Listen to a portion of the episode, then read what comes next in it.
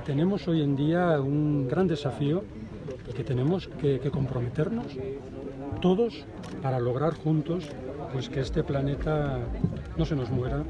y todo lo contrario, que este planeta realmente lo podamos entregar a las generaciones futuras siempre mucho mejor de lo que lo hemos recibido. Y por eso hablamos de regeneración y por eso estamos hablando de restauración de ecosistemas y por eso un concepto tan importante para nosotros es esta idea de